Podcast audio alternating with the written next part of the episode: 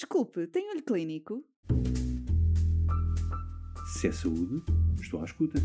Atualidade científica para profissionais de saúde? Quero ouvir. Olho Clínico, o seu podcast de discussão científica. Olá, seja bem-vindo ao segundo episódio dedicado ao delírio e distúrbios neurocognitivos no perioperatório. Seguimos na companhia do professor Dr. Albino Oliveira Maia, médico especialista em psiquiatria e diretor da Unidade de Neuropsiquiatria dos Centros Clínico e de Investigação da Fundação Champalimau, e da doutora Maria João Suzano, médica anestesiologista e investigadora na Fundação Champalimau, que nos dão a conhecer os fatores de risco mais frequentemente associados ao desenvolvimento de distúrbios neurocognitivos, bem como os métodos para a sua prevenção no perioperatório. Ficou curioso? Saiba tudo já de seguida. Maria João, bem-vinda de volta. Vamos então continuar a nossa conversa do outro dia. Olá, Alvin.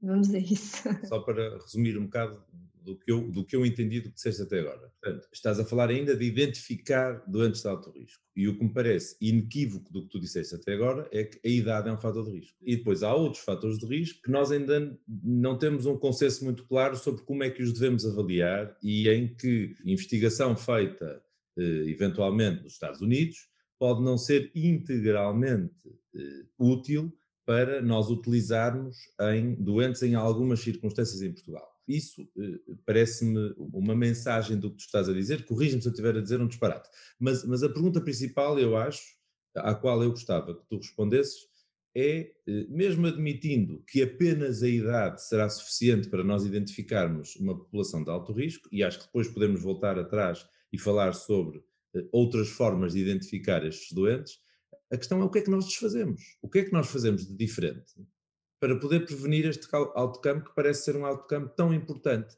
a nível de mortalidade, a nível de qualidade de vida e a nível de custos. E só, só uh, deixar aqui um ponto, que realmente a idade é um fator de risco importante, mas nem todos os doentes idosos vão desenvolver delírio e têm o mesmo risco.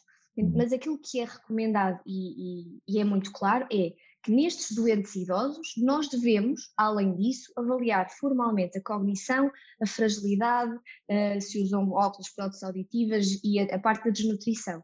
Portanto, isso é aquilo que, que tem que ser adaptado a cada instituição é que testes utilizar. E essa parte é que deve ser eh, dentro de cada instituição, dentro de cada hospital, dentro de cada país, dentro de cada população, um, validarmos e vermos que tipo de testes é que vamos utilizar para avaliar uh, fragilidade e cognição.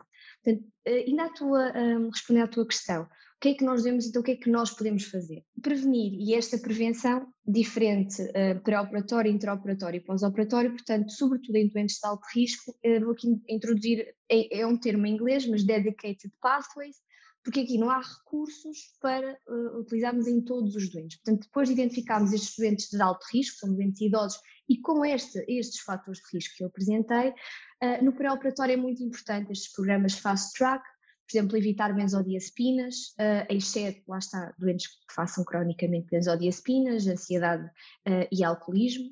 Um, utilização de neuroléticos como o haloperidol não está recomendada para prevenção e aqui os alfa-2 agonistas podem ser considerados no, no pré-operatório para redução uh, aqui da incidência do delírio, nomeadamente cirurgia vascular e cardíaca, é o que falam estas recomendações. E uh, fala-se também muito e cada vez mais neste conceito de pré-habilitação, como por exemplo pré-habilitação, não reabilitação após a cirurgia anestesia, mas como pré-habilitar para otimizar estes doentes, nomeadamente com o exercício físico, o controle nutricional, que é muito importante também eh, introduzir este conceito de equipas multidisciplinares, e o treino cognitivo. Eh, e, e, há cada vez mais, mais estudos de investigação neste sentido de como é que o treino cognitivo poderá ser eficaz na prevenção de delírio. Depois, no intraoperatório, o que está recomendado é a monitorização do nível de, de, de anestesia, com monitor de EG processado, evitar burst suppression de valores uh, uh, de bis baixos, uma boa analgesia, uh, mas depois também há muitos pontos em que ainda não há evidência. Há estudos que, que, que apontam para um sentido, para outro, mas não há não há evidência, nomeadamente utilização de anestesia geral versus regional, anestesia inalatória versus endovenosa, valores de tensão arterial, uh, transfusão de hemoderivados ou outros fármacos, como por exemplo dexa, metazona ou as estatinas. No pós-operatório, muito importante é a avaliação e tratamento adequado da dor, para isso utilização de anestesia regional, bastante importante, e otimização do controle da dor no pós-operatório, evitando opioides, mas utilizar se for necessário, porque a dor não controlada é também um grande, aqui não um fator de risco, mas um fator precipitante que pode precipitar o delírio. E depois uh, disto, e também, uh, eu diria de todo o curso perioperatório, daquilo que são chamados programas de intervenções não farmacológicos. Estou aqui há vários, do exemplo do Hospital Elder Life Program, um, em que são, um, são aplicados uma série de medidas e isto sim uh, está provado que conseguimos prevenir o delírio utilizando apenas estas medidas não farmacológicas. Uns exemplos, orientação cognitiva, utilização de relógios e de comunicação, calendários, a estimulação sensorial, portanto, se uma pessoa precisa de óculos e de aparelho auditivo, proporcioná-los logo e o mais rapidamente possível, redução do ruído, manutenção do ciclo sono-vigília, mobilização precoce, evitar catéteres e quaisquer eh, procedimentos invasivos que não sejam necessários. E depois também, tão importante eh, quanto tudo isto é avaliar o delírio, que é também aqui muito importante nos protocolos e terem protocolos institucionais onde se, uh, os profissionais de saúde são, são educados e, e, e formados para conseguir identificar a sintomatologia do delírio. E aqui apenas dizer que, que não se consegue identificar em cerca de 70% dos doentes, especialmente o delírio hipoativo, que também uh, é o mais comum. Portanto, devemos ter testes de screening para aplicar nestes doentes uh, de mais alto risco. Mas, mas então, daquilo que eu ouvi do que tu disseste, há determinadas coisas que podem ser feitas e que se calhar até podem ser feitas transversalmente a todos os doentes, não é? E que ficam essencialmente ao cargo das equipas eh, eh anestésicas, cirúrgicas e pós-cirúrgicas.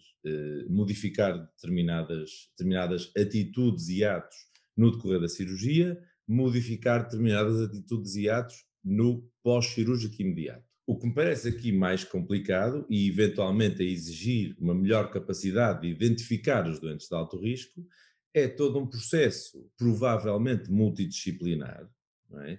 e provavelmente eh, eh, exigindo uma maior intervenção de outros players, não é? que não apenas as equipas cirúrgicas e anestésicas, para preparar o doente para a cirurgia. E, e aí eh, as questões que eu te colocaria são, número um, as equipas cirúrgicas e anestésicas, e nomeadamente os anestesistas, que é, que é uh, o grupo profissional em que tu te inseres, conhecem bem esta área?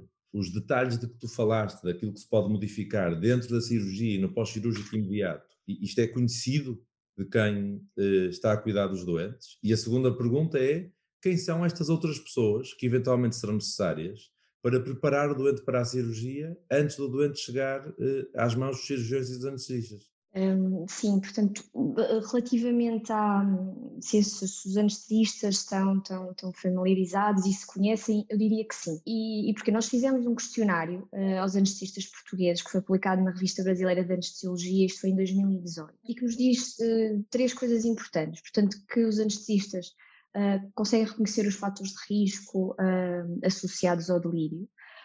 o ponto número dois é que faltam protocolos institucionais, aquilo que estão está recomendado. E o terceiro ponto é que realmente percebem que estas percebem e, e, e consideram que estas uh, complicações neurocognitivas são importantes e que são uma área negligenciada da, da anestesiologia. Portanto, acho que respondendo à tua pergunta, acho que sim. Mas lá está, como dizes, isto não pode ser feito uh, uh, ou focado apenas na, na, no serviço de anestesiologia, eventualmente com, com a equipa de cirurgia no pós-operatório uh, ou, ou, no pré-operatório.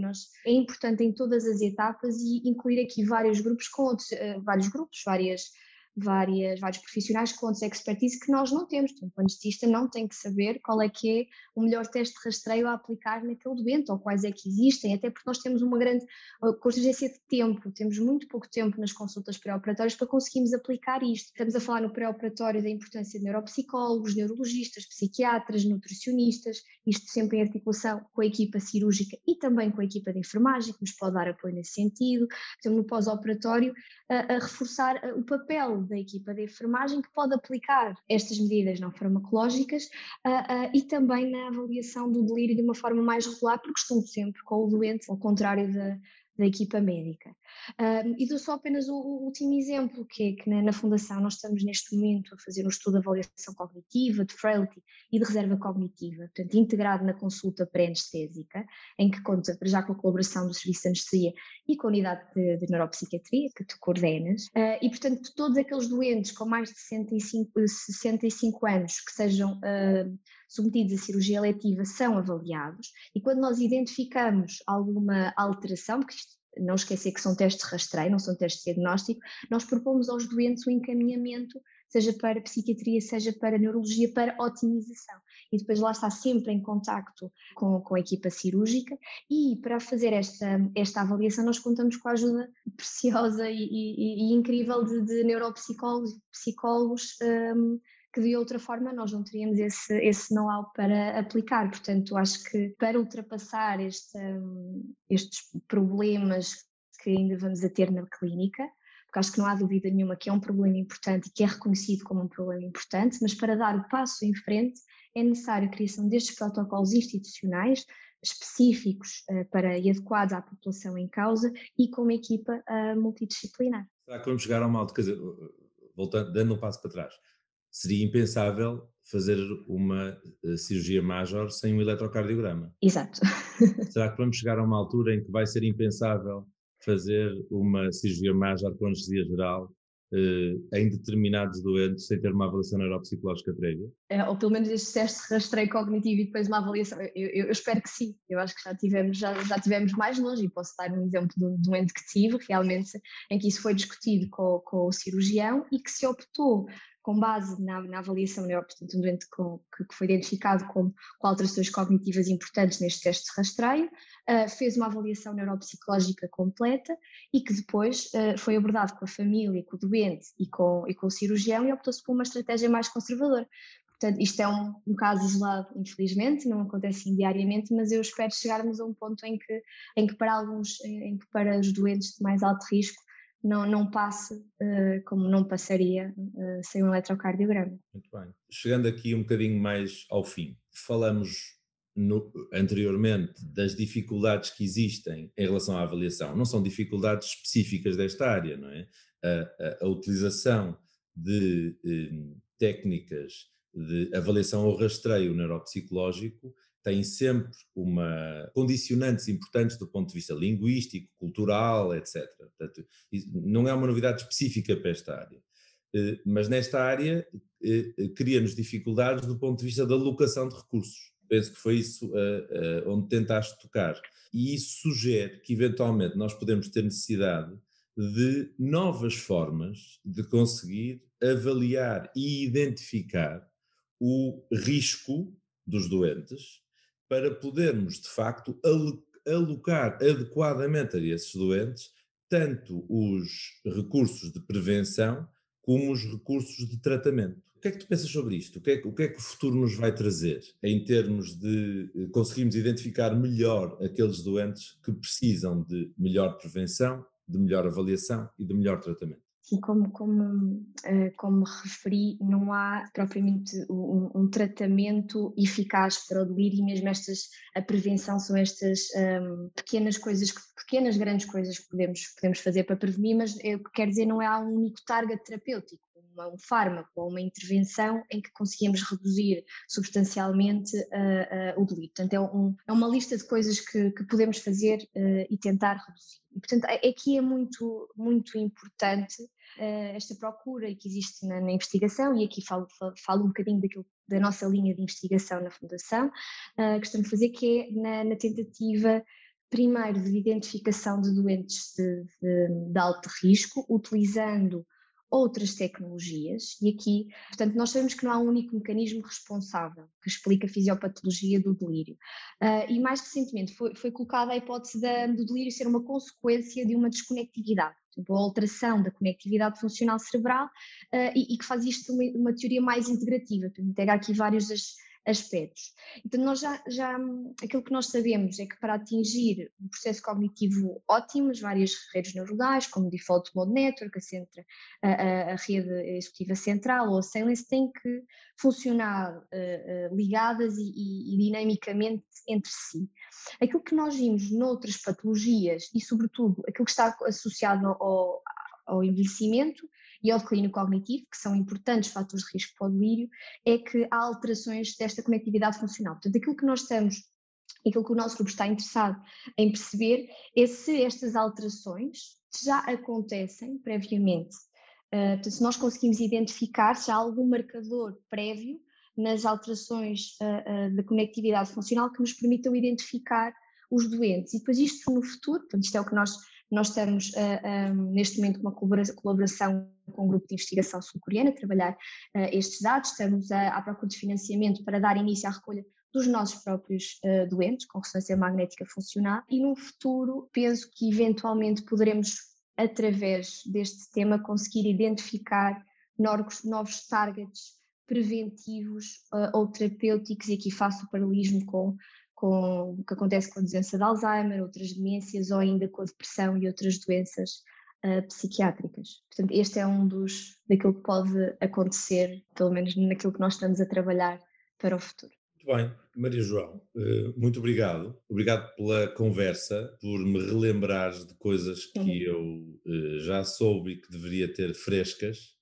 e que agora tenho mais. Acho que o que aprendemos aqui hoje foi que já há muita coisa que se pode fazer, que há muitas coisas que se podem fazer para prevenir e para tratar, eh, mesmo sem ter um target terapêutico, há muita coisa que se pode fazer para tratar e o tratamento não é só medicação. Um resultado que é um resultado eh, importante, porque eh, está associado à mortalidade, está associado a perdas de qualidade de vida e está associado a um aumento dos custos na, na prestação de cuidados de saúde. Por outro lado, fico eh, entusiasmado e expectante em relação à possibilidade de, eh, nos próximos anos, podermos ter instrumentos ainda melhores para identificar ainda melhor os doentes que precisam de uma intervenção mais intensiva que já existe mas que poderá não estar a ser uh, oferecida de uma forma focalizada a quem mais dela precisa. Vamos a ver se temos uma, uma nova conversa daqui a uns anos e se nessa altura temos coisas novas para conversar. Muito obrigado. Obrigada, Alvin. É sempre um prazer.